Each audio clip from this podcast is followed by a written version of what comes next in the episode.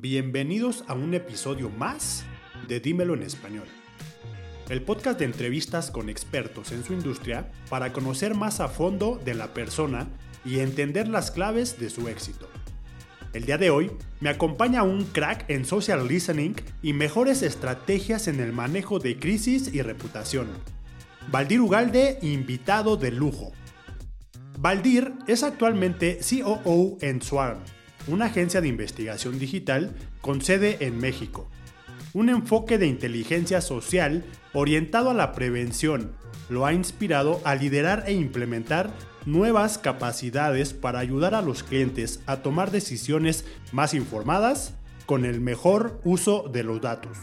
Anteriormente, Head en Corporate Intelligence para la cuenta de Coca-Cola y director de inteligencia en Swarm.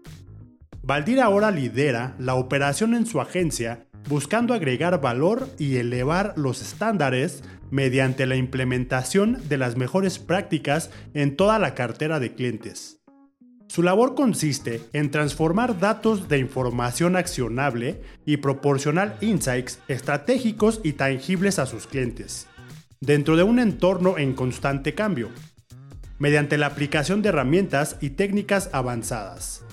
Valdir Ugalde gestiona el análisis de la conversación digital en medios y redes sociales para capturar las opiniones y comentarios de los consumidores en tiempo real, así como comprender las tendencias y comportamientos de la industria.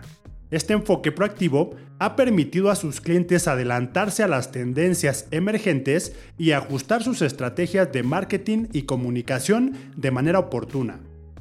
Con más de 25 años de experiencia profesional, previo a su labor en Swarm, colaboró en diferentes agencias de investigación de mercado, dirigiendo proyectos con enfoque cuantitativo y cualitativo. Asimismo, fue cofundador de un medio de información digital enfocado en tecnología, donde gestionó la estrategia de contenidos y redes sociales. Soy Eric Milán y esto es Dímelo en español. Esta es una producción de Oral. Pues bienvenido, estimado Valdir. Eh, muchas gracias por el tiempo y la oportunidad de tenerte aquí para poder hablar de temas pues, bastante relevantes que es lo que traes. Así es, muchas gracias Eric por el tiempo. No, a ti. Vamos a empezar eh, con una pregunta que normalmente les hago a mis invitados cuando, cuando inicio las entrevistas. Es, ¿Recuerdas un momento que te ponga feliz así en tu vida? Que, que recuerdes y que te, que te genere adrenalina, éxtasis y demás. El primero que me viene a la mente es cuando nacieron mis hijas. Okay. Estos son dos momentos eh, como, como muy intensos, ¿no? Eh, no solamente de felicidad y de, de, de alegría y también como de, de emoción, de, energía, de, estrés, todo, todo un poco todo junto, ¿no? Pero Siempre. son los primeros que me vienen a la mente. Sí, siempre la parte de los hijos creo que es algo que no puedes explicar, ¿no? Igual yo también tengo una hija y bueno, eh, cuando ella nació creo que fue parte importante y que son de los momentos que no olvido, ¿no? Sí. Me gusta iniciar con esta pregunta porque juego un poquito con esta parte eh, del invitado para que del momento feliz que me acaba de contar empecemos y demos una plática bastante buena de aquí en adelante. Ahora preguntaría, ¿quién es Valdir Ugalde? Pero por ahora en la parte personal. Cuéntame un poquito de ti, Valdir. Bueno, eh, yo, eh, como te contaba, tengo, tengo dos hijas y bueno, tengo, estoy casado, tengo ya pues 23 años este, de, de casado. Eh, yo, bueno, estudié este, comunicación eh, y, bueno, hice, hice una maestría también de, de planeación estratégica y, medios. Eh, y bueno, pues eh, vengo de, pues, de una familia de, de acá, de, de, la Ciudad de México. Este, toda mi vida he, he, vivido aquí, ¿no? Aquí nací, aquí crecí. Este, y bueno, pues eh, que me gusta, este, cosas que me gustan, algunas por ahí, pues es, esquiar en agua, por ejemplo, cosa que quizá no, no mucha gente sabe, pero, pero me gusta esa parte.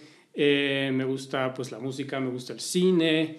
Eh, y bueno, pues como un poco también tengo mucha curiosidad también de, de, aprender temas nuevos, ¿no? Este, en lo que estoy, a lo que me dedico, sé que, bueno, esto es más un poco la parte personal, pero, pero pues también me, como que me, me lleva a, a, descubrir nuevas cosas, ¿no? Y a, este, a meterme a ver qué hay de nuevo en, en tendencias de todo tipo, este, y bueno, pues estar en las redes también, ¿no? Que es un poco también eh, o mucho a lo que me dedico. Em, y bueno, pues, eh, ¿qué más? Este... Cuéntame un poquito de la escuela. Por ahí vi que estudiaste en la Ibero, sí. Eh, Valdir. Sí. ¿Cómo eras en la escuela? ¿Eras amiguero? ¿Eras líder? ¿Eras introvertido? ¿Cómo eras? Pues mira, yo siempre he sido un poco más introvertido, la verdad. De hecho, este, de niño, pues como que tenía que esforzarme para, para socializar, ¿no? Era, era como, como tímido, este, de hecho, pues lo soy todavía, lo que pasa es que creo que lo, lo trato de esconderlo un poco, pero este, em, pues sí, era, era más bien tímido eh, y, y, pues poco a poco, bueno, pues tenía grupos de amigos más bien, más bien pequeños, ¿no? Este... Y bueno, eh, eso ya pues un poco más en la secundaria, en la prepa, me fui abriendo un poco más. En la prepa fui un desastre. Este, la escuela, pues la verdad es que era como prioridad cero casi, ¿no? sí, claro. llegaba al final así con, con, los, con los exámenes finales, así como a, a pasar al último el, el, este, el año. Sí. Lo lograba, ¿no? Pero pues el resto del año era pues estar con los amigos y este, eh, pues un poco, y también me gustaba eh, hacer mezclas así tipo DJ, y bueno, pues eh, quizá como lo, lo, menos, este, a lo que menos le prestaba atención, pues era la escuela, ¿no? Pero bueno, al, fin, al final salía. Y ya en la universidad dije, bueno, pues ya me tengo que poner un poquito más las pilas. Sí. Este, y pues sí, o sea, tenía, tenía mi grupo de amigos, ¿no? Este, la pasé muy bien y además, bueno, pues eh, sí, sí creo que eh, pues me, me, metí a estudiar ahora sí eh, ya de más de forma, ¿no? este, era pues de leer mucho, ¿no? Este, la Ibero y con y estudiando comunicación, pues es filosofía este, hasta por los codos, este, y teorías de la comunicación, y de etcétera, etcétera, ¿no? Eh, pero bueno, y ahí la parte práctica, pues también muy, muy, muy padre. Eh, y bueno, pues ya después eh, yo entré a trabajar al, al, final de mi carrera en una agencia de publicidad y, este, y ahí salió la oportunidad de, de cursar una, una, maestría justo en, en, la agencia donde estaba. Eh, ¿Esta de qué fue, Valdir? Fue una maestría de eh, planeación de medios, planeación uh -huh. estratégica de medios e investigación de mercados. Okay. Yo estaba en el área justamente de, de planeación estratégica dentro de, dentro de la agencia y entonces pues ahí veíamos investigación de mercados sobre todo. Y bueno pues eso también me, me ayudó como, como a pues, tener más bases en, en, en, todo, en todo el tema. Y, y bueno pues es, fue como algo un poco más intensivo no este pero también o sea pues ahí había que también echarle ganas a, a eso y al trabajo no claro. Al mismo tiempo entonces Oye, Valder, y perdón que me, que me regrese un poquito, pero ahorita hablabas de que tienes una personalidad más introvertidona y demás, y normalmente pasa que cuando estamos en la escuela, en la universidad, pues esto nos cuesta, ¿no? Mm. ¿Cuál fue una estrategia que tú utilizaste justo para, para poder llevar eh, esto adelante? Porque digo, entendemos que eh, y en nuestras épocas quizás el bullying no estaba tan, tan demandante, ¿no? Pero pues siempre lo hubo. ¿No? Sí. ¿Tú, ¿Tú, qué hiciste? ¿Cuál fue tu estrategia? Como Fíjate para que, o sea, afortunadamente como que la, la, escuela, sobre todo la primaria en la que estuve, eh, como que era, era muy, eh, muy alivianada, ¿no? Y, este, y, y, todos nos llevábamos bien y como que, como que cada quien respetaba a quien era el otro, ¿no? No, no digo que no hubiera bullying, sí. pero este, en general eh, era como bastante, pues como éramos bastante amigos todos, ¿no? Y cada quien como con su personalidad. Este, pero, pues bueno, ahí como que mis papás también, pues me, me, me echaban la mano, ¿no? Ya aquí voy a entrar en la terapia, pero, este, eh, por ejemplo, mi papá me decía, a ver, en la escuela, ¿quién va a ganar hoy? ¿Valdir o Valdir Miedo? Ese era el personaje que había que vencer. Claro. Valdir Miedo para hablar con los demás, ¿no? Entonces, el alter ego. Sí, entonces, eh, no, bueno, va, a ganar Valdir, va a ganar Valdir. Entonces, ya al final del día, ¿no? Pues decía mi papá, ganó Valdir, ganó Valdir Miedo. y así, pues poco a poco, o sea, como pues tratando de, de abrirme un poco más con con la gente en general y este, también pues los maestros como que eran bastante, este, pues te apoyaban bastante y todo, entonces digo, tampoco es que fuera algo tan preocupante ni nada, pero em, pues también como teniendo, te decía, como, como amigos, quizá pocos amigos, pero muy cercanos, ¿no? Entonces, pues nos apoyamos también, éramos también del como de la misma, algunos, ¿no? De la misma personalidad, otros más extrovertidos, y ellos también, pues, me, me, ayudaban como a, como a salir de mi, de mi capullo, ¿no? Claro. De hecho, pues, todavía tengo contacto con ellos, con algunos, entonces, pues, eso es padre también. Buenísimo. Fíjate que pregunto esto porque creo que a veces sin darnos cuenta, desde, desde pequeños y cuando vamos forjando nuestro carácter y la forma en la que, somos, al momento de estar eh, colaborando con otras personas y demás, es cuando empezamos también a realizar este tipo de estrategias, ¿no? O por ahí algunas herramientas que empezamos a adoptar como para poder desenvolvernos mejor, como para poder empezar a entablar ciertas relaciones y conseguir a fin de cuentas lo que, lo que estamos buscando, los objetivos en ese momento, ¿no? Entonces es importante sí saberlo porque desde aquí creo que ya empieza eh, uno a poner estas bases de lo que vamos a hacer y ahorita seguramente nos contarás ya más a detalle de todo el éxito que has tenido eh, y de todo lo que desarrollas, Valdir. En el tema de hobbies, por ahí nos comentabas de eh, esquí en agua. ¿Algún otro o, por qué esquí en agua? Bueno, eh, resulta que, este, yéndome ya al, también a la historia, este, a la prehistoria, mi, mi, abuelo materno fue uno de los, de los primeros eh, digamos, este, pues visionarios, la verdad, eh, que compró eh, unos terrenos en Valle de Bravo cuando empezaba apenas, un poco después de que se construyó la presa y todo esto. Este, él compró unos terrenos y bueno, pues ahí construyó, ¿no? Este, y después le dejó otro a mi mamá. Y, este, y bueno, pues ahí también este, se construyó una casa, en fin. Y pues desde niño he ido a, ahí primero a casa de mi abuelo, este, después en la casa, pues ya que construimos papás, en fin. Y pues desde los 13 años, ¿no? Este, pues ahí me metí a, aprender un poco a, esquiar y todo ese rollo. Em, y, bueno, pues ya de ahí pues, fueron varios años, ¿no? Que estuve, que estuve eh, esquiando y aprendiendo y que Es difícil, ¿no? Yo, alguna vez lo intenté justo en Valle de Bravo. Sí y yo creo que mi técnica no fue la mejor porque me torcí los tobillos y todo.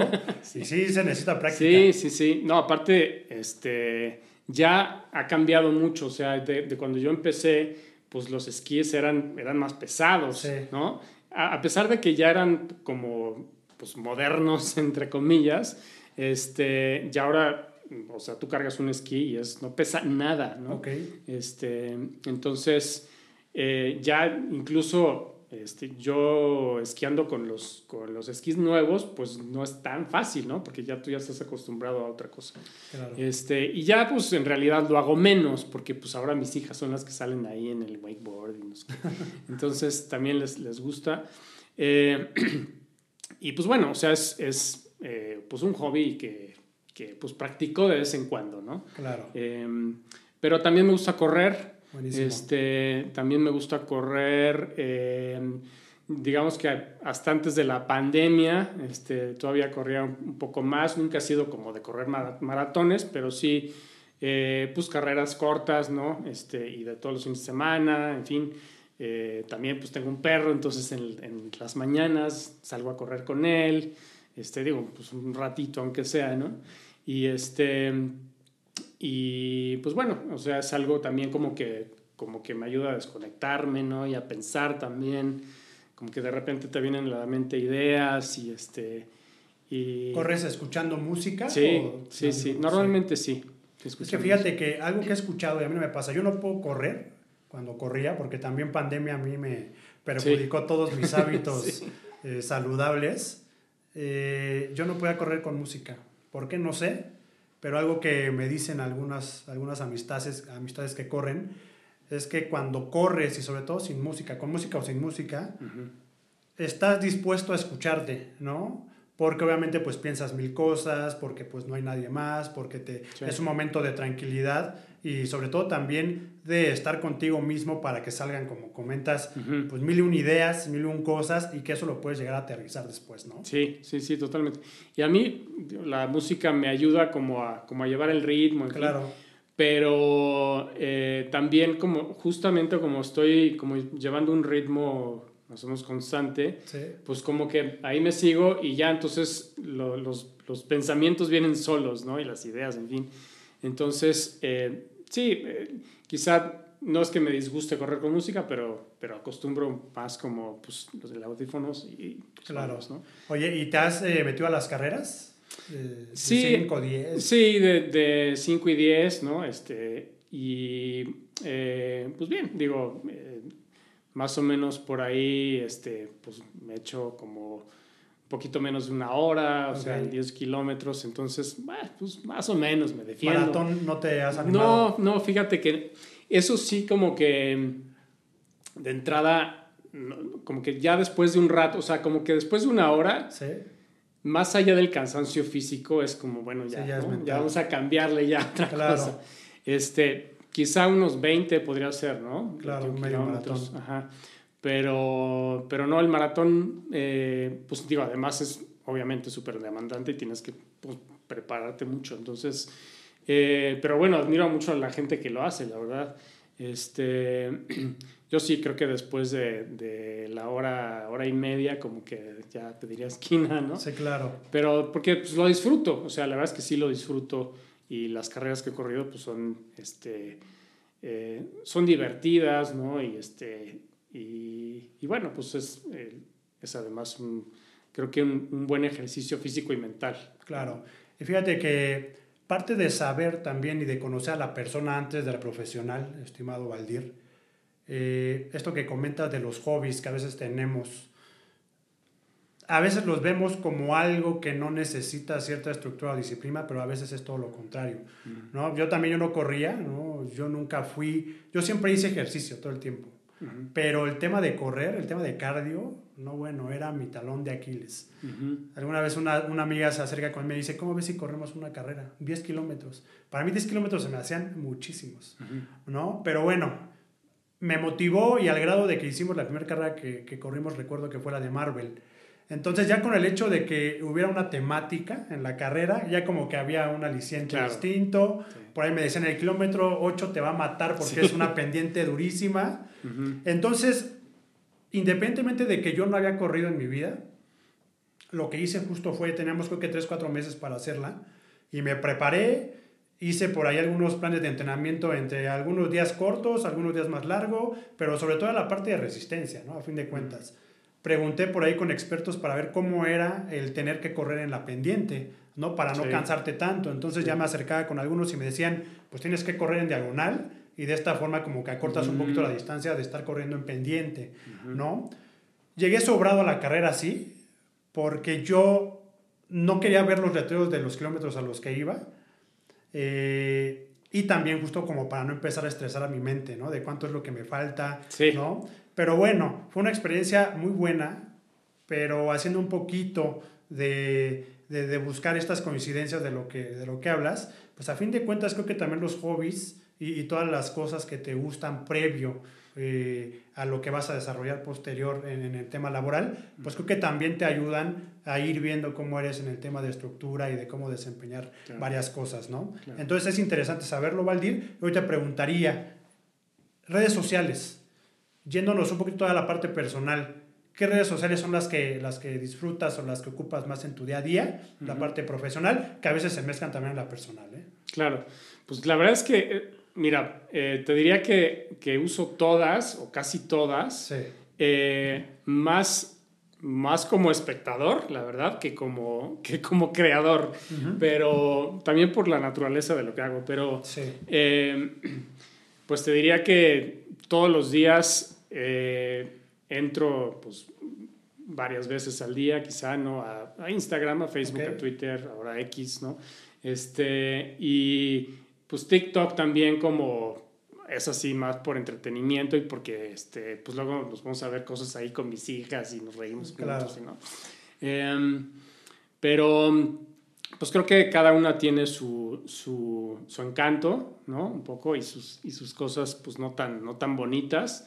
Em, diría que pues quizá la como la más disfrutable entre comillas pues sería Instagram, ¿no? Porque pues también es como la más este como la más noble, ¿no? Este, en comparación con, con otras. Em, y, LinkedIn también, o sea, creo que, fíjate que últimamente em, creo que la, la, uso más y, no solamente como, como desde el punto de vista profesional, sino hay contenidos bastante buenos, ¿no? En general. Este, entonces, eh, y además creo que ellos han hecho un buen trabajo ahí también como para generar más engagement y que, que, que estés más, eh, que entres más seguido, más tiempo ¿no? la plataforma. más. Claro. Eh, creo que lo han hecho bien. y, este, y bueno, pues ahora un poco, pues desencantado con, con Twitter, ¿no? Este, creo, que, creo que la mayor parte de la gente, los usuarios están como, ¿esto qué es, qué es esto, no? Em, entonces, bueno, pues es creo que la gran incógnita. Este, pero pues no, no deja de ser interesante y no deja de generar eh, pues conversación interesante y, este, y pues debate y, y, de todo, ¿no? Este, Normalmente, ¿qué tipo de contenido es el que buscas en, las redes? Pues más, más que nada las tendencias, ¿no? Este, un poco revisar las tendencias. Naturalmente, bueno, pues eh, me aparecen contenidos de, cosas que, que que, leo este, entre noticias, eh, temas de tecnología. Yo, este, bueno, pues eso es ya quizá un poco más de la parte profesional, pero eh, varios años estuve, estuve dedicado a temas de tecnología, entonces pues también me aparecen muchas cosas, además me gusta. Este, y pues sí, como yo te diría que, que sobre todo como temas de actualidad y, noticias, ¿no? Este, y, y, pues también chistes, ¿no? Y, y, cosas que también se prestan como a, como a debate, me salen muchos políticos también, ¿no? Seguramente a, ti también, a todo Y más en esta época de campañas. Y más en esta época, este, periodistas también, ¿no? Eh, entonces, pues es como... Eh, más que, más que yo me ponga a buscar algo en especial, a veces sí, ¿no? Pero generalmente es como scrollear y ver qué hay, qué me encuentro y como por dónde van los temas, ¿no? Claro.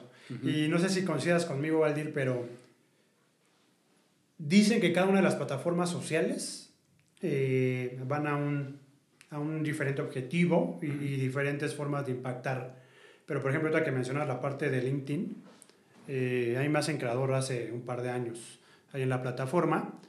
Y justo parte de lo que se está buscando ahorita en esta red, que hoy todavía se cataloga como la red social profesional, eh, lo que se está buscando es empezar a diversificar y empezar a compartir contenido un poquito no tan, no tan estructurado, tan firme, ¿no? Sino también puedes compartir tu vida diaria, también puedes compartir por ahí cosas graciosas, sin salir de este límite permitivo de la parte profesional, pero eh, pues lo hacen porque se dan cuenta, y hace un par de años que me invitaban por ahí, que LinkedIn creo que tenía un porcentaje bien bajito de, de interacción y engagement eh, dentro de, de, esta. Entonces, ¿qué empezaron a hacer? Pues a buscar ciertos creadores que por ahí incentivaran algún, alguna especie de interacción para ver pues qué sucedía. Creo que van bastante bien y como, como lo comenta yo también hace un par de años para acá he visto una evolución en específico de esta plataforma, pero así como estas, pues como lo comentas, también de repente TikTok, por ejemplo, es una plataforma en la que si quiero desestresarme y ver cosas nuevas, me voy a TikTok y en 15 segundos me sacan una sonrisa, me, me, clavo durísimo en otras cosas que no sabía que, que, iba a encontrar ahí. Entonces creo que es importante que también la gente sepa diferenciar, como comentas, dónde encuentro qué, eh, pero sobre todo que también a veces es importante saber qué tipo de red social es para qué cosa, como que también para que sabemos, y como dices, a veces yo soy espectador nada más, pero los que queremos generar contenido, qué tipo de contenido podemos estar eh, pues sacando en cada una de ellas, ¿no? Entonces, e, es bastante importante esto que comentas, eh, estimado Valdir, y en base también a, esto de, las redes sociales, en podcast en específico, ¿tienes alguno favorito o algunos favoritos? Pues eh, mira, eh, te decía también me, gusta, me gusta la música y entonces eh, por ahí hay, algunos podcasts de, música que son, son interesantes. Este, también algunos, pues sobre todo quizá programas ¿no? de, de, noticias, este, no, no necesariamente podcasts, pero Em, pues sí, este, también pues, eh, me gusta la Fórmula 1, entonces también de repente me meto a algún otro podcast ahí eh, de, del tema y este... Y pues sí, básicamente te diría que, quizá esos, esos temas. Em, y, pues bueno, de repente también te decía por ahí el radio, las noticias, ¿no? Este, entonces, pues como que hay a veces como una eh, como un, un, territorio donde se encuentran los dos, ¿no? Sí. Este, entonces, pues también, o es interesante ver como un poco la evolución de cómo, cómo, eh, cómo quizá los, los, las audiencias de, que antes eran de radio, quizá ahora han migrado a podcast, ¿no? Pero hay otros que quizá no, no han dejado del, del, todo como el, el, tema en vivo, ¿no? De, que tiene el componente de, de la radio. Entonces, eh, pues yo creo que yo estoy ahí un poco en, en, los dos mundos, ¿no? Que estaba en un curso hace un par de semanas de, de podcast. Eh, fue una colaboración de Spotify con la UNAM. Y parte de lo que se decía en este curso es, hoy si bien hay usuarios que ya siguen al podcast tanto en video como en audio, porque esto se tropicalizó cuando antes el podcast solamente era audio, eh, esto había un porcentaje bastante pequeño para esto. Pero si bien parte de esta colaboración que están haciendo ahorita Spotify con, con UNAM es justo para empezar a incentivar a los creadores de contenido en estos, pero para empezar a llevarlo un poquito más a la parte educativa. ¿no? Ahorita eh, me quedo mucho con lo que comentabas de, eh, pues quiero seguir aprendiendo por ahí, entonces pues busco la parte música, ¿no? Y de repente también en ciertos intereses que tengo, pues escucho un podcast como para nutrirme un poquito más, ¿no? Eh, va de la mano quizás con estos audiolibros, ¿no? que también hoy están muy en auge, pero creo que el podcast con la intención de querer hacerlo un poquito más cercano eh, está funcionando bastante bien. Se dice que en un par de, de, años ya en México, pues el podcast va a ser un boom y seguramente será uno de los formatos como, como canal eh, pues más perseguido ahí por los usuarios, sobre todo los oyentes, ¿no? Entonces es importante también por ahí dejarlo en la mesa pensando en que hay muchos usuarios hoy, tanto que escuchan como creadores, que todavía no están en este formato, pero creo que puede ser interesante por ahí empezar a, a, darle un vistazo, ¿no? Sí, no, totalmente. O sea, creo que eh, ya, ya estamos viendo, yo creo que eh, en México y en el mundo, este, como un renacimiento de los podcasts, ¿no? Como que en su momento surgieron y fue la novedad y después como que como que se apagó un poquito la, la euforia y ahora ya realmente es, es, una plataforma muy importante, ¿no? Muy, relevante. Que... fíjate que yo algo que hago mucho, el tráfico de la ciudad, y creo que lo, lo viviste hace un ratito, es impresionante, ¿no? Y luego no sabes ni por qué factor. Y lo que hago mucho es, pues aprovecho este tiempo, ya sea corto o largo, pues para empezar a nutrirme un poquito. Entonces, la verdad, yo sí aplico la de poner algún podcast que me guste y que seguramente me va a dar información de valor en este poco o mucho tiempo que pueda tener te ahí. pasa más rápido el tiempo, aprendes cosas, no te pones a pensar. Sí, Buenísimo. Oye, Valdir, y te quiero preguntar algo, y seguramente esto ya, pensando en el expertise que traes, me lo vas a comentar ahorita en esta segunda parte del episodio, eh, pero ¿te has buscado en Google? Sí, sí, sí. ¿Y cómo apareces? ¿Qué, qué has visto? Pues mira, eh, digo, aparecen mis perfiles en redes sociales para empezar, ¿no? Este, algunas, algunos contenidos también de, de un par de entrevistas que, que, que, me han hecho, este, pues temas de, de, de trabajo y eh, también de, esta parte que te contaba del, del portal en el que este, colaboraste yo. Eh, como editor, entonces eh, pues ahí hay, hay muchos contenidos que tienen que ver con tecnología y en fin, este, como que hay un poco de todo, pero este, sí, por ahí más o menos. Mira, fíjate que esta pregunta la hago siempre a los invitados que están aquí en el, en el podcast, porque yo normalmente siempre eh, hablo mucho de la parte de la marca personal, ¿no? Y de cómo tratar de poder hacer que las plataformas hablen hacia lo que tú les quieres decir, más que hablen de acuerdo a lo que se encuentre por ahí, cualquier perdido por ahí, ¿no? Entonces, ahorita que me comentas, pues encuentras mis perfiles, encuentras mi trayectoria, aparte de mis colaboraciones en, en como editor en estas revistas que, que por ahí sí investigamos, ¿no? Eh, es algo que queremos sí dejar porque hoy con las inteligencias artificiales, y creo que eso tú también lo vienes eh, viendo desde hace mucho tiempo atrás, cuando hoy pues es un boom, eh, necesitamos estar más presentes que nunca,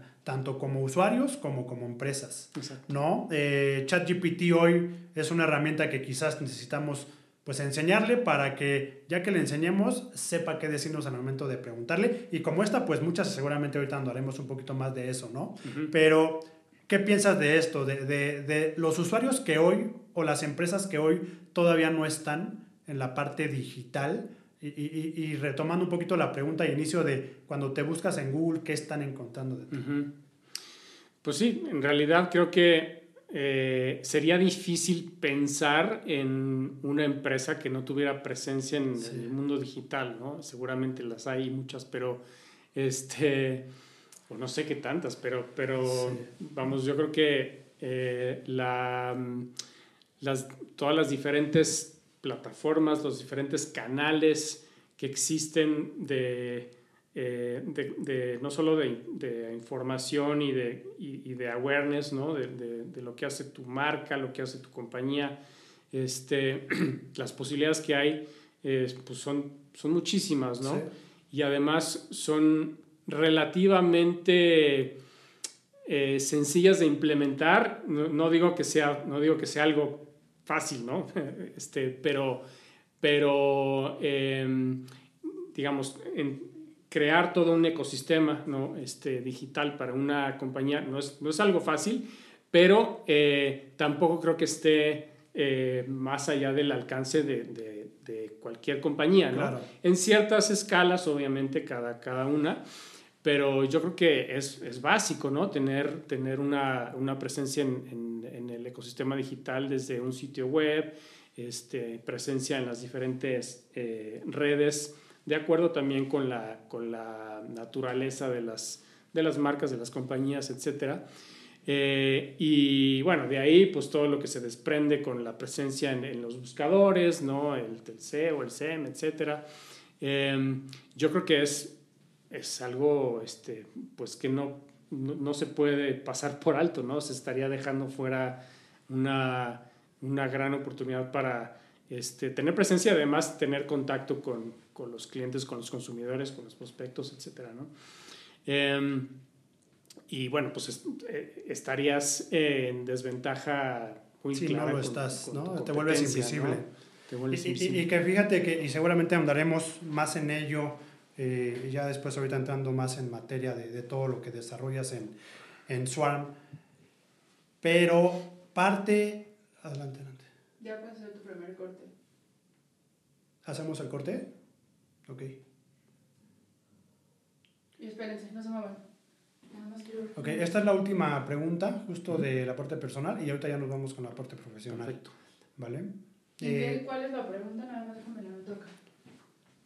La última es la de Google y ChatGPT. Okay. Ahora bien, ahorita en la parte profesional, eh, como su nombre lo dice del podcast, no, sí, tú, ah, me dices, es la de dímelo en español. Entonces, ¿qué es lo que se quiere lograr con este podcast?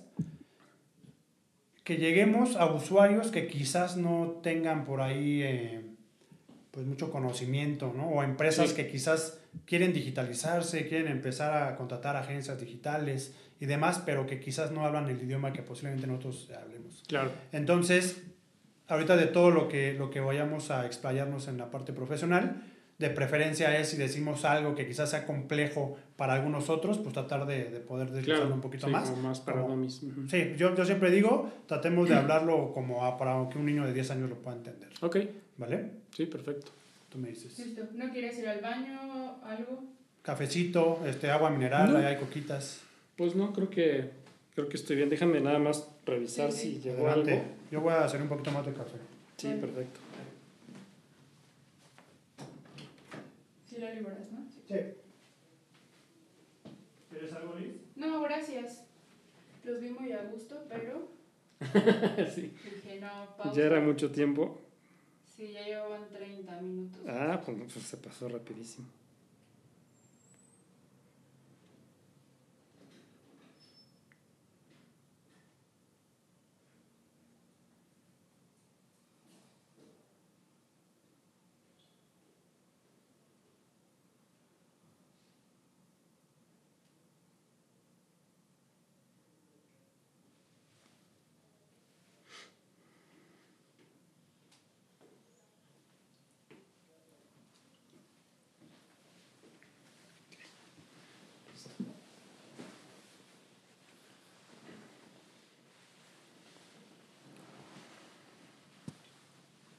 ¿Todo bien?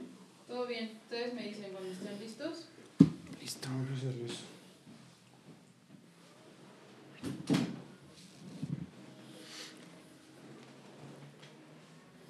Listo. Esto está corriendo. Espérame, porque creo que se encendió algo aquí raro. Adelante. Se puso una canción. Era para amenizar la entrevista. Ahora sí. Denme un segundo con esta. En 3, 2.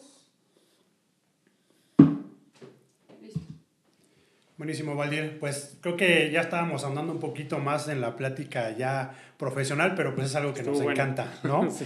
Y antes de pasar a todo esto y, y- y pensando en lo que platicábamos ahorita referente a sí o sí tenemos que tener redes sociales como individuos, como empresas, eh, esto seguramente va a llevar a buenos y malos manejos de, de nuestro contenido, ¿no? Que aquí es donde tú entras de lleno de todo lo que estás haciendo y todo lo expertise que traes como para poder hacer estas eh, estrategias para, para contención y demás en, en- en específico de la parte de la reputación de marca, ¿no? Claro. Eh, ¿Quién sería Valdir Ugalde, pero ahora como profesional? Y si quieres eh, algo breve y ya me voy con todo lo que traigo ahí para que vayas sondando en punto por punto, ¿te parece? De acuerdo. Bueno, pues eh, yo actualmente eh, soy director de operaciones en Swarm, entonces pues me encargo de, eh, pues de, de llevar todo, como su nombre lo dice, la operación de, de las diferentes cuentas. Eh, hay algunas que, digamos, tienen su, su propia, este, su propio centro ¿no? de, de operaciones, por así decirlo. Sí. Este, pero todo lo que tiene que ver con la, la- la operación de, de la agencia, bueno, pues eh, lo veo con diferentes equipos de trabajo, ¿no? Este, y bueno, pues buscando maneras de, de aportar valor, ¿no? Al- A, la información que, que generamos para los clientes, ¿no? Eh, de hacer, de que se, haga un, un buen análisis, ¿no? De, de toda la, la información que, que leemos, ¿no? Y, este, y pues que, que esa información sea también accionable para, para los clientes, buscar formas también de, de, pues de optimizar ciertos procesos, este, de que los equipos pues realmente estén, eh, pues estén haciendo las cosas que realmente generan más valor, ¿no? Este, y, y bueno, pues eh, todo lo que tiene que ver con, pues, con movimientos en, en las, en las distintas, este, en los distintos equipos, en las distintas cuentas, que llega un nuevo proyecto, en los pitches, etcétera, ¿no? Ahí pues hacemos un poco de todo y pues trabajando junto con, con Gabriel, que es el director Sí. de Swarm. Entonces, eh, pues creo que hemos generado un, un, eh, un equipo bastante, bastante padre, ¿no? Y, y, este, muy, eh, pues con gente, con gente muy talentosa este, y que además les gusta lo que hacen, nos gusta lo que hacemos, ¿no? Em, y pues bueno, este, de ahí pues ya se desprenden los, las diferentes, este, digamos, pues eh, actividades ¿no? que, que, y, labores que hacemos con cada uno de nuestros clientes en su, desde sus distintas perspectivas. ¿no? Cada cliente es, es distinto y tiene necesidades diferentes, pero pues todos nos aportan algo y, y quiero pensar que nosotros también aportamos cosas este, de valor para ellos. ¿no? Y que no dudo, Valdir, que seguramente a veces les ha tocado llegar como bomberos en algunas de estas empresas, sí. porque ahorita comentabas, ¿no? El llegar a poder colaborar con algunos equipos uh -huh. para las empresas que los tienen, pero seguramente habrá eh, empresas que ni siquiera tienen estos Sí. equipos y que ustedes tienen que llegar como estos expertos para decirles de qué va, de acuerdo a la expertise que ustedes puedan traer y cómo puede implementarse. Pero Claro. antes de llegar eh, de lleno a la parte de Swarm, que es lo que están haciendo al día de hoy, colaboraste en varias agencias de investigación de mercado previamente. Cuéntame un poquito de ello.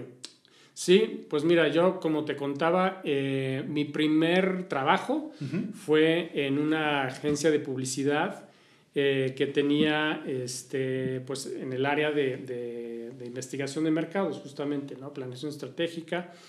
Eh, ahí pues estuve cerca de tres años, pues llevando distintos proyectos eh, de investigación, tanto cualitativa como cuantitativa, ¿no? Explícanos un poquito de esto. Claro, este, bueno, la, la investigación cuantitativa básicamente son números, ¿no? Porcentajes son encuestas, este, eh, que, te, que te solicita el cliente. que te solicita, te solicita el cliente o bien que tú propones, ¿no? De acuerdo. Este, ahí, digamos, un poco la, la aplicación que tenían estas, eh, esta investigación eran diferentes, pero, por ejemplo, eh, el testeo de productos, ¿no?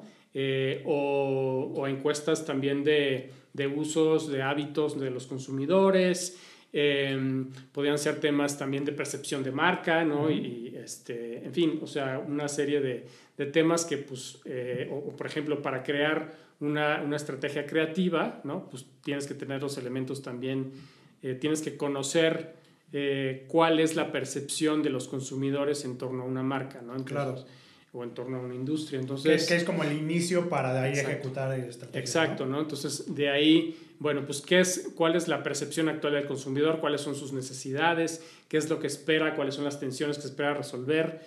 Este, y, y cómo, cómo los, los productos, las marcas van a, eh, van a ayudar a resolver, ¿no? ¿Qué, qué van a ofrecerle al consumidor para resolver esas, esas necesidades? Entonces, eh, pues sí, como te decía, la parte cuantitativa son básicamente encuestas, ¿no? Encuestas telefónicas, encuestas eh, cara a cara. Este, ahora, bueno, pues hay, hay otros formatos digitales, etcétera. Pero básicamente, eh, pues es tener estudios de mercado este, con, con números, porcentajes, ¿no? Que puedas medir, que te, puedas tener una muestra representativa de la población que te interesa, para de ahí, este, bueno, ya tener resultados sólidos que te ayuden a, a tomar decisiones. Buenísimo. Y eh, la investigación cualitativa, pues lo que te da es un poco más de textura eh, en cuanto a percepciones, sentimientos, este, te metes un poco más, ya la eh, involucra el, el- el- por la participación de, de psicólogos, ¿no? de antropólogos, este, como para, eh, pues de ahí tratar de, de descubrir algunos insights, ¿no? O, o, eh, digamos, este, Hallazgos. hallazgos que, que, que vienen desde, desde el consumidor, ¿no? Desde Sí. justamente como estas necesidades del consumidor o tensiones del consumidor. Entonces, eh, pues ahí, más que números, son, son eh, descubrimientos, ¿no?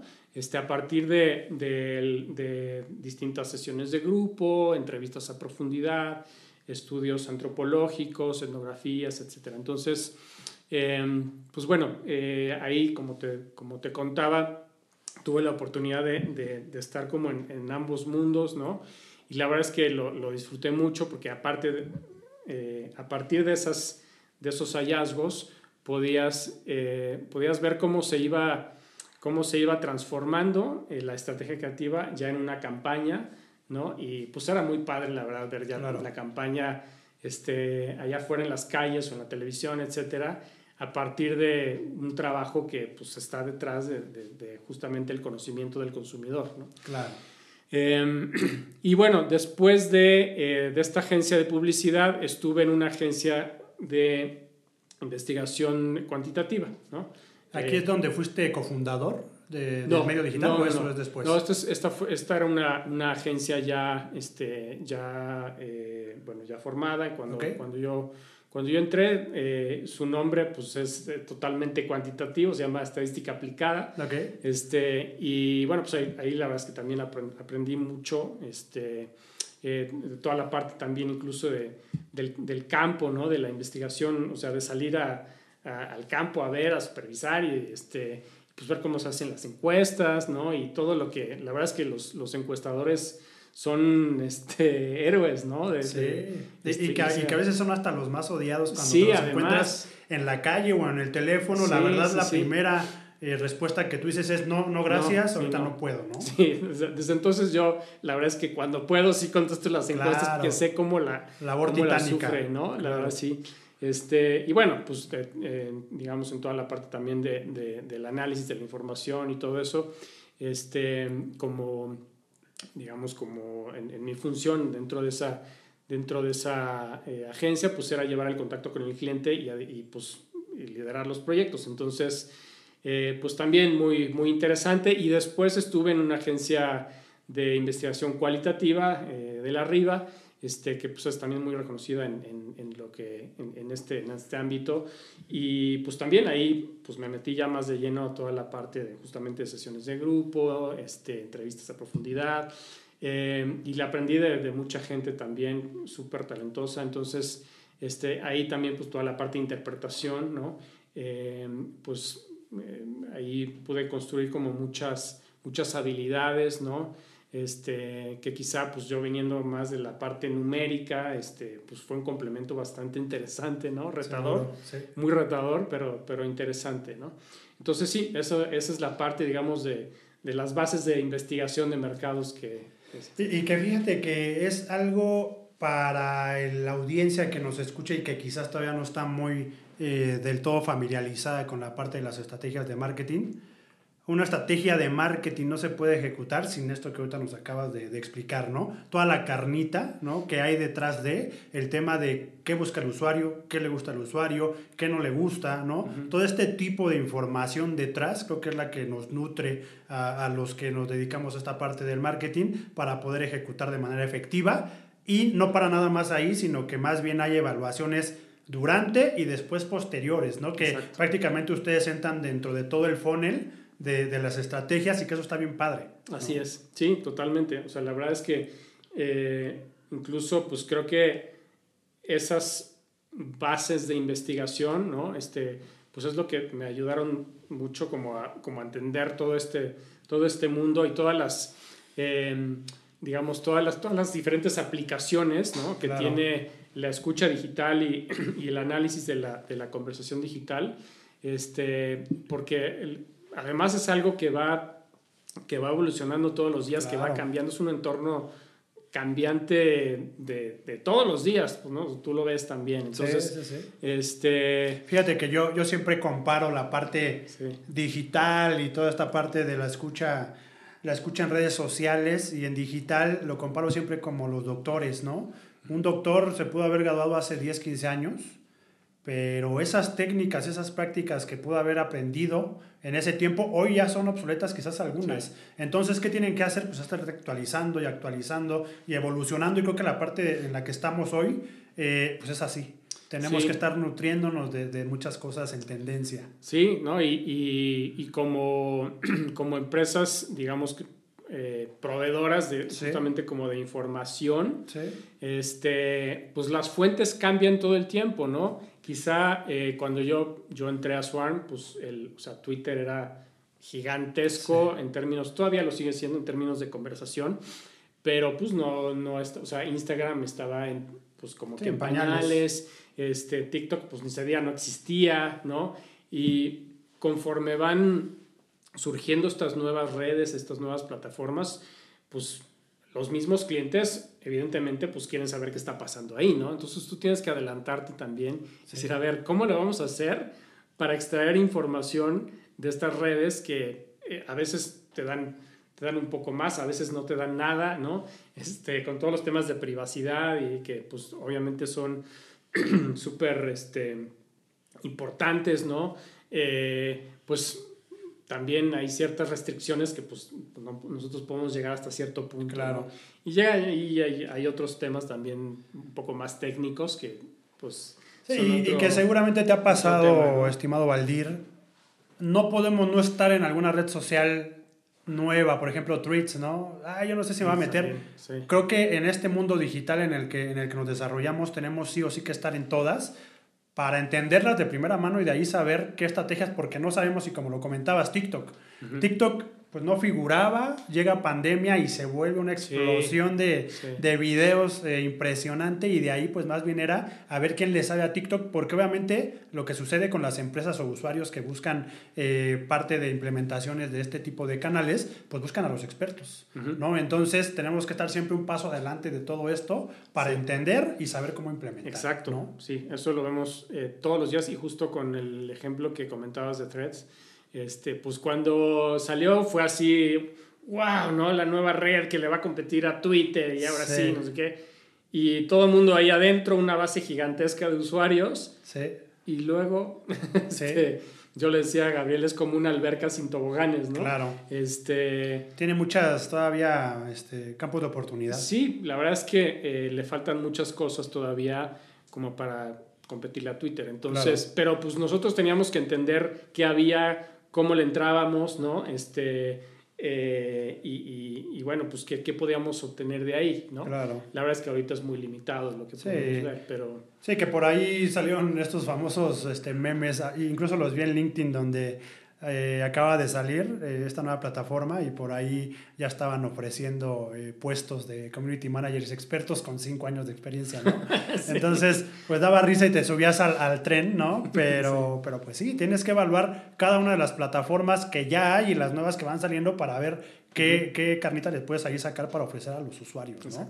Oye, Valdir, y cofundador de un medio de información digital enfocado a la parte de la tecnología, ¿es, es lo que hablabas referente a la colaboración Exacto, de, sí. como editor? Exactamente, sí. A mí me tocó, bueno, este, pues sí, cofundar esta, este sitio, ¿no? Este, este portal de, de, de información, eh, de noticias, de artículos, ¿no? Y también como de vinculación eh, para toda la industria de, de tecnologías de la información. Esto es, o sea, tecnología más, más enfocada a la, a la parte empresarial. Sí. ¿no? Este, y, eh, y bueno, ya, ya antes de eso había estado involucrado junto con el equipo, este, pero más como, como freelance, ¿no? En la organización de, de congresos también de tecnología, Sí. eh, tecnología empresarial, este, y todo el tema también de CRM, este, y de ahí, bueno, de hecho empecemos, empezamos a, a incluir más temas de, digitales, de redes sociales, etcétera. Entonces, eso por la parte, digamos, de los eventos, pero la creación o la co-creación ¿no? de, de esta, de esta plataforma, de este, de este portal de, de información, pues ahí me tocó desde, pues, eh, abrir los, los diferentes canales también en redes sociales, ¿no? Este, de Mundo Contact, que se llama. Eh, Sigue existiendo. Sí, sí, sí, sigue existiendo. Este, entonces, pues abrir esos, esos canales, empezar a construir un poco las, las comunidades, los contenidos, ¿no? Este, pues tratar de generar también interacción ahí eh, y exposición y llevar tráfico al, al- al sitio. Entonces, la verdad es que fue una, una experiencia este, súper interesante porque además estaban empezando apenas las redes sociales. O sea, nosotros entramos así como a ver qué es, qué es este mundo, ¿no? Este, entonces, eh, incluso, eh, o sea, abrimos canales en Flickr y en, o sea, de, de YouTube y en fin, este, Sí. cosas que quizá ahora pues ya no se usan no tanto existen. como Flickr, pero, Claro. eh, pero bueno, pues había que, había que entender todo, el, todo este animal, ¿no? Sí. Entonces, pues fue muy interesante y, a- y ahí fue donde además me empecé a involucrar más con todo el tema digital, ¿no? Y entender, pues, justamente las diferentes plataformas, los roles que jugaban cada una, cómo se comportaba este, un contenido en Twitter y cómo se diferenciaba de uno en Facebook, por ejemplo Claro. este, que en ese entonces pues también Facebook era, era mucho más relevante en términos de como, como fuente de información, ¿no? Eh, entonces, eh, pues sí, o sea, como, como entender un poco más la, la naturaleza de cada plataforma este, y los, los diferentes tipos de contenidos para, para cada una de ellas. Eh, y hacer entrevistas también, este, o sea, pues también la hacía de, de periodista, ¿no? Claro. Y este, ir a cubrir eventos y pues viajes y de todo. Entonces, eh, la verdad es que fue también muy, muy, muy enriquecedor, ¿no? Seguramente. Este, eh, Y- y, más que estás inmerso en tu día a día con todo el tema de las tendencias, noticias Sí. y demás, entonces para ti ya era algo común el saber el chisme digital, porque pues es algo Sí. que, que estabas viendo eh, Sí, este, sí, sí. constantemente, ¿no? Exacto. Qué padre. De ahí viene, y, y seguramente tú eh, me platicarás un poquito más de esto, el que es quizás el boom de, todo, de toda la parte de lo que desarrollas hoy en día, que estuviste como head en la inteligencia corporativa eh, para Coca-Cola, Ujú. ¿No? Cuéntame un poquito qué es lo que, lo que desarrollaste aquí, Valdés. Sí, bueno, ya, ya dentro de Swarm, ¿no? Este, eh, Paloma, que es eh, también eh, parte del equipo de Swarm, este, yo había trabajado con, con ella eh, justamente antes en estadística aplicada Sí.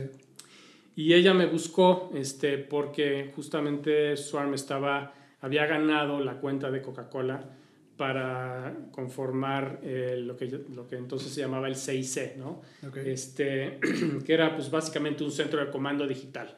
Entonces ahí eh, colaborábamos tres agencias, ¿no? este, eh, Swarm junto, junto con otras dos agencias, tanto en la parte de contenidos como de medios, ¿no? este, y bueno, pues a mí eh, me buscaron justo para, para liderar la, este proyecto dentro de Swarm para Coca-Cola, ¿no? Entonces, pues ahí es como, como entré eh, como head de listening, este, llevando, llevando la, la- todo el proyecto Coca-Cola. E, El objetivo principal de este War Room o de este, Sí. este cuarto de guerra e- era qué en Coca-Cola. El objetivo era eh, darle a, a Coca-Cola y a sus marcas ¿no? un, una, pues un espacio para escuchar, De acuerdo. Crear y eh, pues pautar y, y- y colocar contenidos en, en los medios ¿no? digitales. De ahí salía Entonces, todo. De ahí salía todo, Ok. o casi todo, ¿no? Ok. Entonces, eh, sí, eh, realmente ese, ese era el objetivo y la parte que a mí me tocó llevar, pues fue justamente la de listen, ¿no? De, de escucha. Entonces, eh, pues sí, eh, armamos un, un equipo este, que, bueno, pues tenía distintas, distintas tareas, ¿no? Había, digamos, que, que equipos que llevaban distintas tareas, algunos más enfocados en la parte de reputación, otros en la parte de, de audiencias y otros en la parte de, de marketing y de, de- de campañas, etcétera, y de ahí hacíamos distintos tipos de, de escucha, ¿no? De la conversación digital. Este, esa, digamos que fue la, la- mi, mi puerta de entrada a Swan, ¿no? Y a, a Coca-Cola en, en ese entonces. Buenísimo. E- e- Es interesante escucharlo porque volvemos nuevamente a la parte de... Hay empresas que ya lo tienen bien diseñado y que quizás después de un back de, de investigación y de todo lo que puedan hacer, saben lo que tienen que desarrollar dentro de la empresa como para de ahí detonar ciertas cosas. Como posiblemente hoy sigue habiendo empresas en donde no tienen este tipo de, de- de- de, pues cuartos de guerra en Sí. donde tienen toda la escucha y toda la parte del sentiment, ¿no? Positivo, negativo, neutral. Y, y que hoy es más que indispensable para las empresas, chicas, medianas o grandes, para poder de ahí detonar estrategias efectivas de acuerdo a los objetivos que tengan cada una de ellas, ¿no? Exacto. Eh, de aquí es donde ya saltas a la parte de director de operaciones en, en Swan. Bueno, de eh, después dentro de la, del mismo, digamos, proyecto ¿no? de, de CIC, que después fue el Media House para Coca-Cola, este, eh, nuestro enfoque eh, estuvo más, eh, se, se llevó más hacia la parte corporativa, ¿no? Este, nos, nos especializamos y nos enfocamos en la parte corporativa, entonces de ahí eh, la, mi rol eh, justamente era de, de Head de Corporate Intelligence, ¿no? de inteligencia corporativa, y de ahí surgió también el desarrollo de distintas metodologías y distintas herramientas este, y procesos que nos, que nos permitieron como desarrollar mucho el músculo de, eh, como para, para detectar, medir, dimensionar y, y poder anticipar ¿no? diferentes riesgos en la parte eh, que, que pudieran afectar a la reputación de las, de las empresas, de las marcas. ¿no? Entonces, eh, creo que fue un- una, digamos, un- un- una evolución positiva, ¿no? Este, y tan- tanto para mí en lo personal como para Swarm, ¿no? Este, porque sí, eh, pues Coca-Cola es, es- es un, es un cliente eh, demandante con muchas, con muchas marcas y con muchos, muchas temáticas alrededor de, pues, que están en la conversación de, de la categoría o de las categorías de bebidas, ¿no? Este, en temas de ingredientes, en temas de agua, en temas de medio ambiente, bueno, mil cosas, ¿no? Entonces, la verdad es que teníamos que tener ojos por todas partes, ¿no? Este, y, y afortunadamente logramos desarrollar pues te digo, distintas eh, herramientas, distintas este, procesos, en fin, eh, internos que nos, nos ayudaron a, eh, pues justamente como a, como a poder anticipar, no solamente medir, sino también anticipar ciertos riesgos, ¿no? Sí. Este, y eso creo que lo, lo, lo valoro mucho el cliente. y bueno, de ahí pues podemos también desarrollar este, como estas pues estas mismas prácticas llevarlas a, otros, a otros clientes, ¿no? Entonces, eh, pues sí, ahí en, en la, en, eh, como head de Corporate Intelligence ya para Swarm, ¿no? Eh, no solamente para Coca-Cola, pues este, pudimos como, como extender todas estas capacidades a lo largo de, de los, de, nuestro portafolio de clientes, ¿no? Este, y, y además, pues tener como las credenciales para para ofrecer este servicio hacia, hacia afuera. Entonces, ese es un componente, creo que muy, muy relevante ¿no? de, dentro de los servicios de, de, Swarm. Este, toda esta parte de, de, entendimiento de la digamos de los territorios de riesgo y también de oportunidad eh, dentro del entorno digital para las diferentes marcas, las diferentes compañías y las diferentes industrias, ¿no? Claro. Y ahora te hablabas de que incluso tuvieron que adaptar ciertas metodologías para, para, poder impactar en todos estos retos que les llegaban de repente por ahí en algunas de las, de, de, las empresas que lo buscaban, en específico Coca. ¿Qué, ¿Qué, tipo de metodologías son las que hoy se tienen en Swarm que, que, están impactando de buena manera? Que obviamente no es que haya muchísimas empresas como ustedes eh, resolviendo este tipo de necesidades. Las hay, yo trabajé con un par de de agencias, pero ¿cuál es la metodología que a ustedes les ha funcionado, Mira, eh, para darte un, un, ejemplo y, este, y yéndome un poquito al, al, al inicio del proyecto, ¿Sí? nosotros eh, cuando yo, yo me uní al proyecto, se enviaban alertas de todo, ¿no? Okay. Este, de que si a alguien no le gustó el sabor o de que si alguien, este, X o Y cosa o, este, o temas también de, de de ingredientes, como te decía, del azúcar, ¿no? este, uh -huh. que salió una publicación en algún medio y entonces eh, nosotros mandamos alertas de todo, todo, todo, todas eran igual de importantes, ¿no? Sí.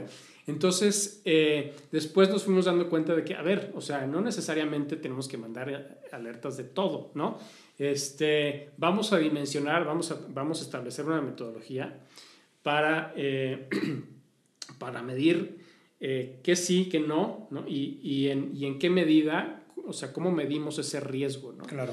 Este, entonces, ahí tomamos en cuenta, por ejemplo, la relevancia del tema, ¿no? O sea, como, como fuimos construyendo la metodología fue, vamos a, a, a ver qué tan relevante es el tema para la compañía. O sea, realmente es un tema de riesgo. Uh -huh. eh, el, la otra es la conversación que está viendo en las diferentes plataformas, redes, eh, de quién viene, ¿no?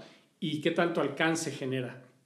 O sea, cuál, cuál, es, cuál es el posible, el, el, impacto potencial que puede tener allá afuera, ¿no? A cuántos usuarios puede alcanzar esas, esas menciones, esas, esas conversaciones. Claro.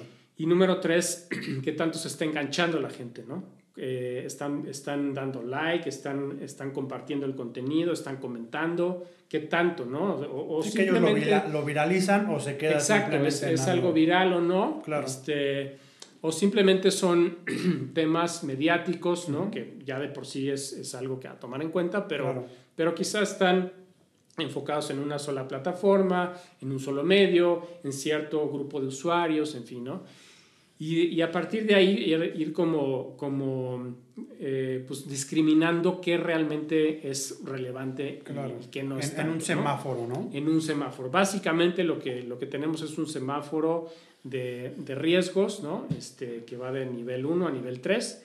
Este, y eso creo que, además de que es fácil de, de entender para los clientes, ¿no? Y decir, ah, bueno, pues estamos en nivel 1, eh, de riesgo bajo, Claro. nivel 2, medio, ya, ya de ahí empiezan a generarse ciertas acciones, ¿no? Porque eso creo que tiene que estar como casado con, no solamente es, estás aquí, sino qué vas a hacer, ¿no? Claro. Este, vale la pena que hagas algo o, o, este, o simplemente seguimos monitoreando, ¿no?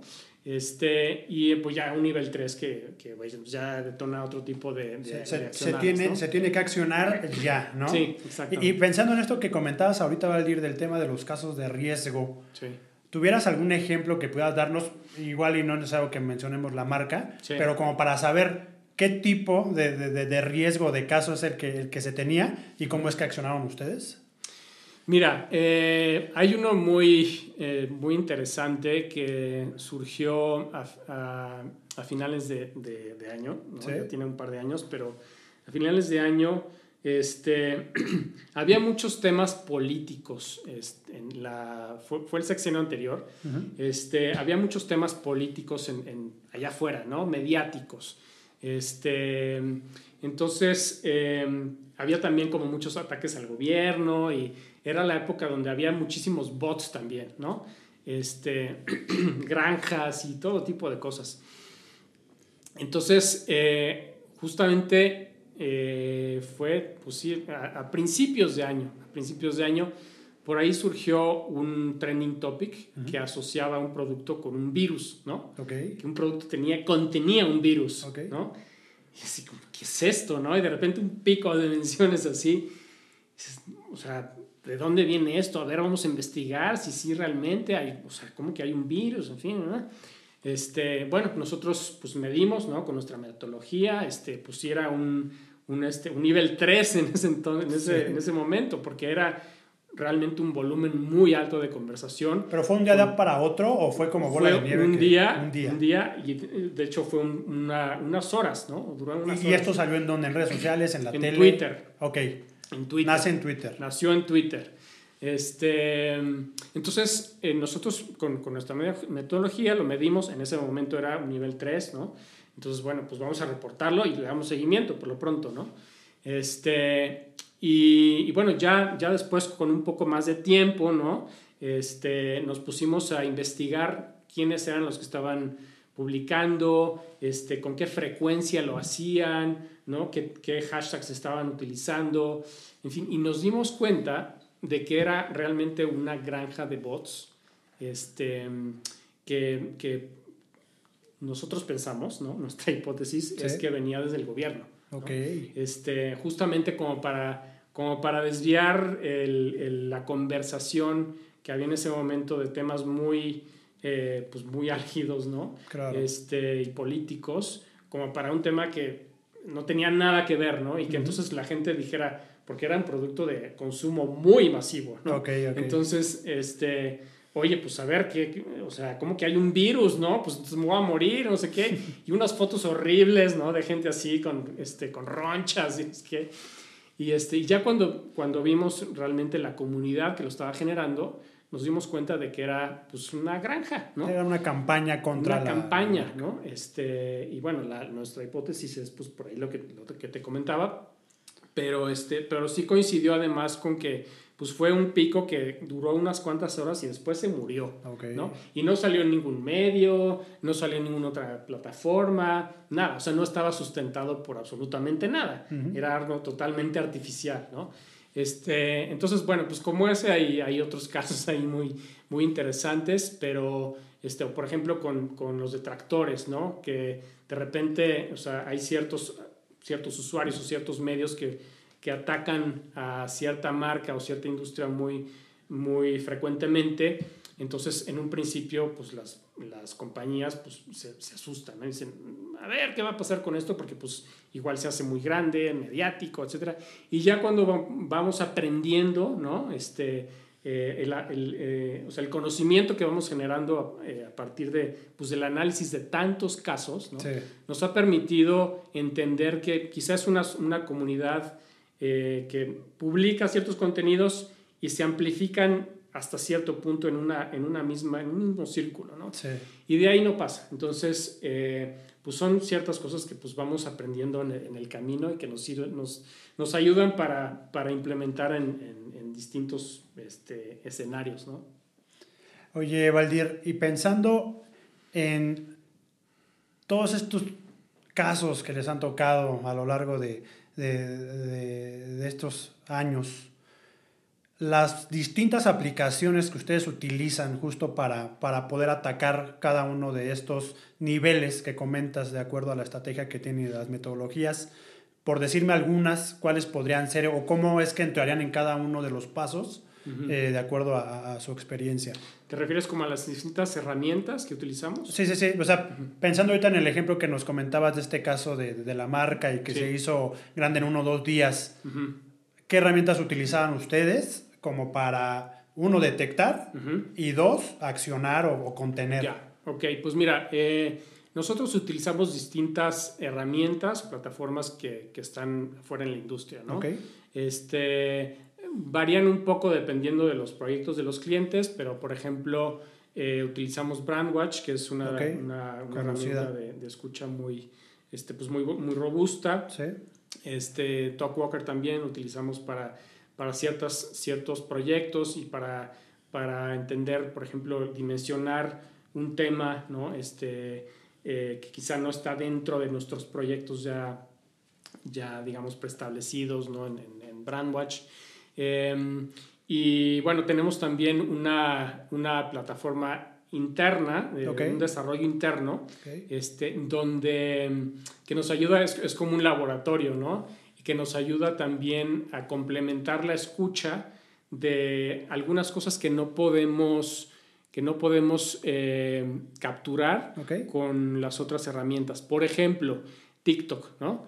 Eh, TikTok es una plataforma que es muy relevante, ¿no? Este, en términos de los contenidos que, que vemos todos los días y que hasta ahora no, no es que sea, es que es una plataforma donde, donde se genere mucha conversación negativa necesariamente, pero sí la hay, ¿no? Claro. Entonces, eh, y también pues para medir los contenidos de las diferentes eh, cuentas, ¿no? Este, marcas, tendencias. Eh, esa, esa parte está bastante limitada dentro de las, las herramientas que existen en el mercado. Entonces, nosotros desarrollamos internamente una capacidad, ¿no? que, eh, que se conecta a TikTok, ¿no? Y, este, y a través de eh, crawling y, y- y diferentes, digamos, técnicas, ¿no? De extracción, Sí. nos permite eh, detectar, bueno, filtrar, ¿no? Dentro de TikTok, por ejemplo, hashtags o términos, ¿no? Palabras o cuentas, ¿no? Que nos interesa seguir y a partir de ahí hacer un análisis de, de los contenidos y de los, de los comentarios a los contenidos, de las interacciones que se generan hacia los contenidos y ya empezar como a generar ciertas métricas, ¿no? A, tener un monitoreo activo dentro de, este, dentro de TikTok. Entonces, eso nos ha permitido ofrecer también eh, como, como complemento ¿no? de, todo lo que podemos ver en Twitter, en los, los medios digitales, ¿no? en, este, en Instagram, en Facebook, etcétera, eh, que hay en TikTok, ¿no? que Sí. pues, era, era una necesidad o es una necesidad para, para nuestros clientes. Entonces ya podemos ofrecer ese servicio. Entonces ese, digamos, esa, esa, esa, ese músculo interno es súper, eh, a mí me gusta muchísimo, se llama Digit. Ok. Este, ¿Qué es la plataforma que es la plataforma. ¿Y, y esta está integrada con Brandwatch y con algunas otras? Algunas cosas, Ok. ¿no? Algunas cosas sí tenemos, las tenemos con el plugin eh, de, de Brandwatch, Ujú. este, y, y de ahí eh, extraemos algunas cosas y otras cosas pues las extraemos de otras fuentes, ¿no? Entonces, este, las tendencias en Twitter, que ahora pues, por ejemplo, es una de las cosas que quitó Elon Musk, ¿no? Las, las, este, las poder extraer eh, las tendencias a jalarlas, digamos, a otra plataforma. Entonces, pues ahí tenemos que ingeniarnos Claro. también para, para no perder ese tipo de cosas. Entonces, eh, tenemos también ahí una persona muy talentosa que pues este, nos, nos, nos saca de, de- de apuros y, y además nos genera cosas muy, muy, muy innovadoras también. ¿no? Buenísimo. Y hablando de herramientas y de aplicaciones que están dentro de la parte de la inteligencia social, eh, hoy también creo que las empresas se han dado cuenta que el irse con estrategias de influencer marketing es, es algo relevante. ¿Ahí qué piensas de esto, Valdir? Sí, creo que eh, el influencer marketing, con todas sus eh, controversias, ¿no? Generadas, pues creo que al final eh, es una, es una pues es un recurso valioso, ¿no? Este, es un recurso valioso dependiendo también de los, de los objetivos de, de la marca, ¿no? Este, de la, de la identidad de la marca, ¿no? Y de lo que busca generar con los influencers no se trata simplemente de utilizar influencers para que me vean, ¿no? Como marca, porque eso pues, puede ser contraproducente. Eh, pero eh, hemos visto y nos ha tocado medir este, tanto, tanto casos eh, de éxito, ¿no? Como pues no tan, no tan de éxito. Pero en general creo que si, si se tiene una estrategia bien definida y cuál va a ser el rol del influencer, ¿no? Dentro de esa estrategia, puede ser muy valioso también pues para, no solamente en términos de, de alcance y de, de, awareness, ¿no? De, de, la marca, del producto, eh, sino también de conexión, ¿no? Con los, con los consumidores. Claro. Eh, no siempre necesariamente eh, tenemos que usar un influencer con millones de seguidores, ¿no? Porque eso, eso es, es muy relativo, ¿no? Totalmente. Este, eh, no necesariamente porque tengas millones de seguidores, pues quiere decir que tu audiencia conecta con, con, ese, con ese influencer o que esos seguidores sean, sean realmente quienes, ¿no? que sean reales. Sí. Este, no digo que sean todos los casos, pero, Sí. eh, pero a veces eh, una, una, estrategia de, de, un, de un microinfluencer o incluso un nanoinfluencer, etcétera, dependiendo del caso, pues puede ser muy efectivo, ¿no? Claro. Este, entonces, pues sí, creo que, creo que eh, puede ser una estrategia valiosa y este, yo, incluso nosotros, pues llegamos a recomendarla para, para ciertos casos, ¿no? También hacemos análisis de influencers, ¿no? Y ciertas recomendaciones también ahí de eh, si, el, si el influencer es ad hoc a la, a la, a la estrategia. a la estrategia de comunicación, a la marca, ¿no? A tu audiencia, etcétera.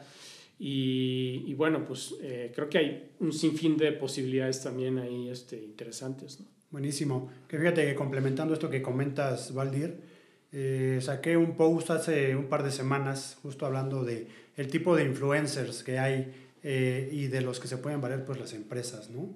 Y por ahí este post que, que publicaba, en específico los microinfluencers hoy en día son estos que dan desde 20 mil seguidores hasta 100 mil, pero que a diferencia de algunos otros, ¿no? Nano influencers y, y mega influencers, estos quizás el tipo de calidad de los usuarios que eh, están eh, presentes en sus redes, pues quizás son más de nicho, Ajá. ¿no? Entonces, eh, pues parte de las recomendaciones que también podemos dejar como que a la audiencia y a quien esté escuchando y viendo este podcast, pues justo es eso, ¿no? Empezar a ver qué tipo de empresa eres, si eres pequeña, mediana o grande, y hacia qué lado te puedes ir y qué mejor que con expertos como ustedes, con este back que tienen de escucha y demás, de poder por ahí recomendar y sobre todo recibir recomendaciones bien precisas e importantes, ¿no? Exacto. Sí, sí, creo que, eh, te digo, hay, hay, hay para todas las claro. medidas, ¿no?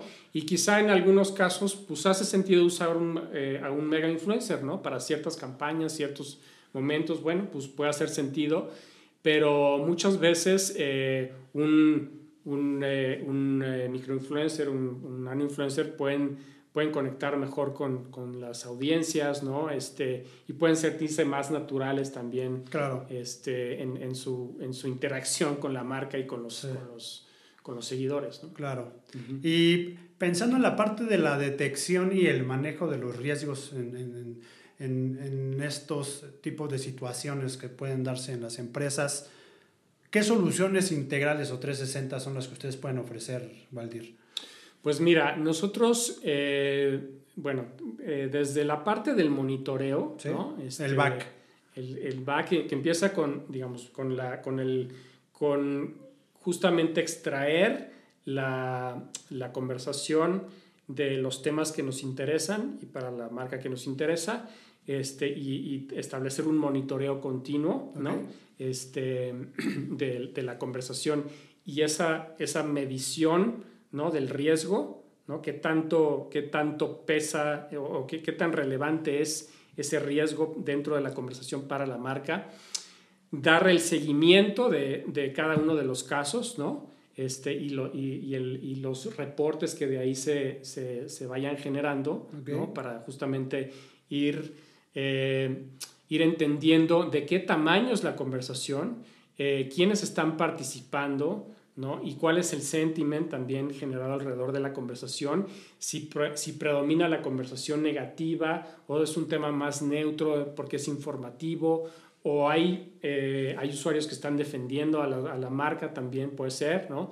Este, y, y, a partir de ahí, bueno, este, además de todo este seguimiento, eh, si llegara a ser un tema, por ejemplo, eh, ya mucho más sensible, de más peso, ¿no? que pudiera detonar una crisis, por ejemplo, pues es también todo este seguimiento y entendimiento más a profundidad del tema, ¿no? este, cuáles son los, los autores que están detrás de, la, de, de, toda esta conversación, si hay medios involucrados en, en la conversación, quiénes son, ¿no? este, eh, es decir, ya ya un entendimiento mucho más a profundidad, si, si hay eh, temáticas, ¿no? o sea, cómo se... Cómo se eh, cómo se mm, desglosan ¿no? las diferentes temáticas dentro de la conversación, si hay algunos temas que, están, que son eh, más eh, de mayor riesgo que otros, ¿no? Sí.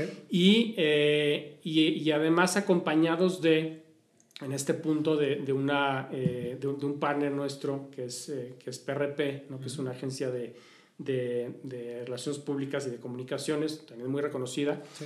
Eh, entonces ellos pues tienen también toda la, la eh, todo el conocimiento eh, que tiene que ver con el manejo de crisis ya a un nivel mucho más Grande. extenso mediático, claro. ¿no? este, offline, este, y eh, con ellos también pues trabajamos para la, la generación de, de, pues, pues de manuales, ¿no? También de manejo de crisis, ¿no? Ellos pues, son súper expertos en toda esta parte, este, y, e incluso pues tienen eh, programas este, de capacitación y de entrenamiento para los diferentes equipos que puedan manejar esta crisis, ¿no? Okay. Entonces nosotros damos, digamos, todo, todo el entorno y todo el contexto de la parte digital y junto con ellos, ¿no? Este, tenemos este equipo extendido eh, que puede manejar ya, la, digamos, una crisis ya más con, que, que, involucra, por ejemplo, el contacto con medios, ¿no? Este, o con diferentes actores.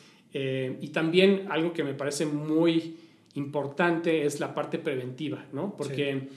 eh, no es solamente el bomberazo, ¿no? De que chinga salió esto y entonces a medirlo y reportarlo y dar seguimiento, bla, bla, bla, sino a ver, ok, está bien, pero ¿qué aprendimos de esto, ¿no? Y cómo nos podemos preparar para evitar que esto vuelva a suceder o que ocurra en otras instancias, ¿no? Sí. Este, entonces nosotros tratamos de, cuando tenemos un cliente nuevo, ¿no? Eh, tratamos de entender justamente cuáles son sus, eh, sus puntos débiles, ¿no? Por dónde podemos ver que puede haber algún, algún tema de riesgo y pre nos preparamos en ese sentido, ¿no? Eh, hacemos un análisis también de la conversación en torno a estos a, estos, a estas temáticas o estos pilares claro. de, de, de, comunicación o de riesgos, ¿no? Este, para entender quiénes están detrás, que, cuáles son como las, las diferentes narrativas, ¿no? Que pueden de, llegar a, de, a detonar un, un, caso de riesgo o una crisis. Y bueno, pues vamos a prepararnos hacia ese, hacia ese escenario, ¿no? En caso de que llegara a, a suceder, para si sucede, entonces cómo actuamos de la forma más rápida y, y, este, y efectiva, ¿no? Buenísimo. Eh, normalmente yo doy asesorías y consultorías y me llegan clientes de todo tipo. Si llegara un cliente que me dijera, eh, yo quiero prevenir ciertas situaciones que por el nicho en el que estoy o por la información que yo estoy exponiendo, podría dirigirlos a ustedes, como también está la parte, hoy estoy ya en una crisis ¿no? de reputación de marca que me está eh, sobrepasando, que está tanto en medios offline como en medios online, uh -huh. ¿no? Está en todos lados, ustedes también entran y en la parte quizás como comentas, preventivas de que ya me pasó y quiero y que ya no me vuelva a suceder. O la otra, soy tan precavido, ¿no? Que, que- que yo quiero tener mi estrategia para que nunca me suceda. Y quizás una, una última, la parte de yo quiero ejecutar campañas bien precisas, pero para poder ejecutarlas necesito tener una escucha previa, ¿no? Dos, tres meses o lo que ustedes recomienden. Ustedes entran en cada uno de estos ciclos. Exacto. ¿correcto? Sí, en, en todos los, eh, en, en todas esas etapas, ¿no? Desde, el, desde la persona que previene o del equipo de que previene, antes no quiero que me pase esto, entonces quiero estar bien preparado, Sí. hasta ya me está sucediendo en este momento y tengo una crisis, este, pues nosotros podemos entrar y puede ser una crisis en el entorno digital o extendida, digamos, a todo el, toda la, digamos, todo el entorno mediático, ¿no? Online, offline. Sí. Y también en la medición de campañas, eh, tanto, tanto eh, durante la campaña, ¿no? Y todo lo que en, en las diferentes plataformas, como post campaña, ¿no? Entonces, también, además de la, de la, de la medición en términos de conversación, ¿no? Eh, también hacemos la medición de, de- en términos de performance, ¿no? de desempeño de la campaña, Sí. en términos de los contenidos, ¿no? este, de- del alcance generado, del engagement generado, en métricas también de, de pautas, ¿no? que, que- que vienen de las pautas este, y bueno, de, de la digamos, de la, de la efectividad de, lo- la, del- de la inversión, ¿no? Sí. Este, entonces, para eh, todas las métricas que tienen que ver con el desempeño de la campaña, también este, ahí tenemos eh, diferentes herramientas ¿no? que, que nos ayudan a, a- a medir toda esa parte y un conocimiento también ya pues, bastante extenso ¿no? con, Claro. con, eh, con la medición de, de contenidos, de campañas, también de influencers. ¿no? Entonces, eh, sí, en todas esas etapas, digamos, de, de la, de la comunicación ¿no? y de la parte de riesgos, eh, estamos... Ahí entran ustedes. sí, Buenísimo. Es bueno saberlo, sobre todo para que haya ese conocimiento, para esas empresas que hoy están en alguna de esas situaciones y que puedan saber a quién recurrir. Eh, ya para llegar a la, a la parte final de esta entrevista, estimado Valdir, eh, ¿qué herramientas son las que tú usas día a día eh, en, esto, en esto que ejecutas hoy en día como director de operaciones en Swarm, como para, para que le puedan servir a alguien más que está eh, por ahí buscando camino? herramientas de, digamos, en la parte de como... de- En tu de- día a día, lo que usas, agenda, no sé, Excel, algo. Ya, ok. Pues mira, eh, además del calendario que siempre Sí. pues todo el mundo utilizamos, ¿no? Este, pero pues además de estas herramientas de, de escucha, ¿no? Este, que todo el equipo utilizamos Sí. eh, en distintos, para distintos propósitos, ¿no? Ya sea para eh, entender cómo va una tendencia de forma rápida o, o filtrar cierta, cierta información, cierta conversación, datos dentro de la, dentro de, de, digamos, de todo la, eh, la escucha que hacemos, este, pues, como te decía, Brandwatch, eh, Talkwalker, hay otras también eh, importantes dentro de la industria que hemos utilizado, NetBase, Meltwater, en fin, hay eh, Amplify que, que sirve justo para, para eh, toda la parte de, de los contenidos y los canales de las, de las, de las marcas, ¿no? Entonces, para llevar el seguimiento ahí de las campañas, etcétera. Eh, y pues sí, Excel, ¿no? Creo que eso lo, todo el Básico. mundo, no importa la profesión, lo que te dediques, pues Sí. eh, acabas usando Excel, ¿no? Como dicen por ahí. Este, y pues también herramientas de, algunas herramientas de, de, de, pues, de organización con equipos las, y las de, las de videoconferencia, ¿no? Este, que pues ya este, hay tantas hoy, por ejemplo, me metí a una, a una reunión en, en Teams, otra en Zoom, otra en Google, ¿no? Entonces, pues... Ya tienes que dominar todas, Sí, ¿verdad? Hay que dominar Sí. todas y bueno, pues la herramienta que te contaba que es, que es interna, ahí tenemos también montadas distintas, eh, es como nuestro ERP también Ok. un poco, ¿no? Este, y, y bueno, pues sí, o sea, yo te diría que eso es principalmente. ¿no? Excelente. Y ahora bien, si tuvieras la oportunidad de invitarle una chela, un café alguien que admiras, ¿a quién sería, Valdir? Uy, em, déjame pensar, este, alguien que admiro, que le invitaría a un café.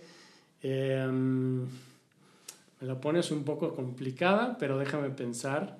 Em, pues mira, quizá no necesariamente porque, porque lo, porque lo admire, pero un poco para entender qué hay detrás de su pensamiento, ¿no? Como para tratar de, de entenderlo, pues quizá Elon Musk. ¿no?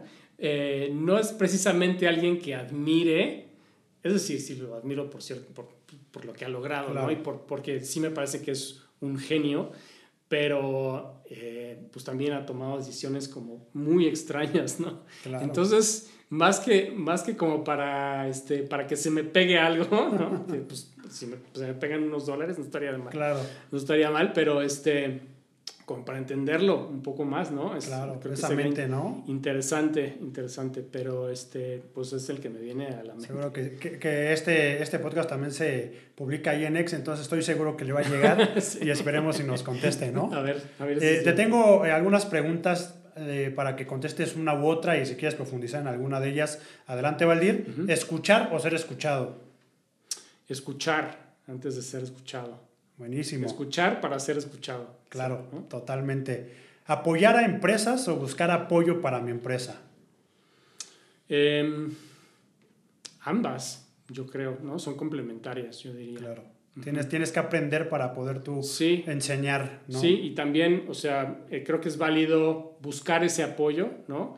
Y que todos sepamos también que, eh, que nos tenemos que apoyar entre todos, ¿no? Claro. Este, o sea, creo que lo que nos saca adelante, pues, es, es el apoyo mutuo. Entonces, es tanto buscar el apo- ese apoyo como, como dar el apoyo. Sí, el, el aprendizaje constante creo que es bien valorado y más cuando lo puedes compartir a, a varios, ¿no? Exacto. Eh, si tuvieras que elegir entre tener una reputación de marca positiva o negativa, ¿por cuál te irías? Positiva siempre, ¿no? Y si fuera negativa, ¿de quién te apoyarías? De Swan. Sí, totalmente, ¿no? Sí. Y por último, eh, ¿un mundo virtual o un mundo físico?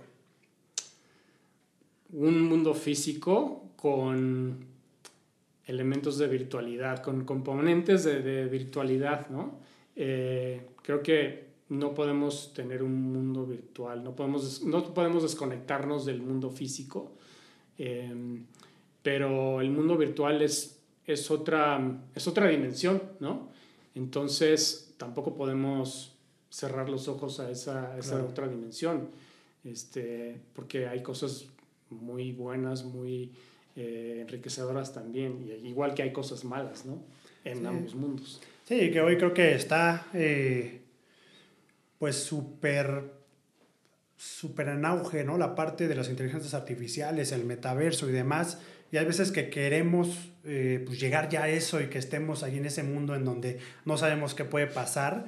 Pero creo que tiene que suceder cuando tenga que suceder, ¿no? No, no, no, no está bien quizás a veces querer correr cuando todavía ni siquiera sabemos caminar. Entonces, pues sí, creo que coincido totalmente con esto que comentas, estimado Valdir. Y por último, pensando en que también llegamos a audiencias en donde hoy son quizás jóvenes que están todavía buscando ese camino de hacia dónde dirigirse, qué estudiar, qué no estudiar y demás, de acuerdo a todo el expertise y el éxito que has tenido y el conocimiento que tienes, ¿qué les podrías dejar en este podcast para que se lleven?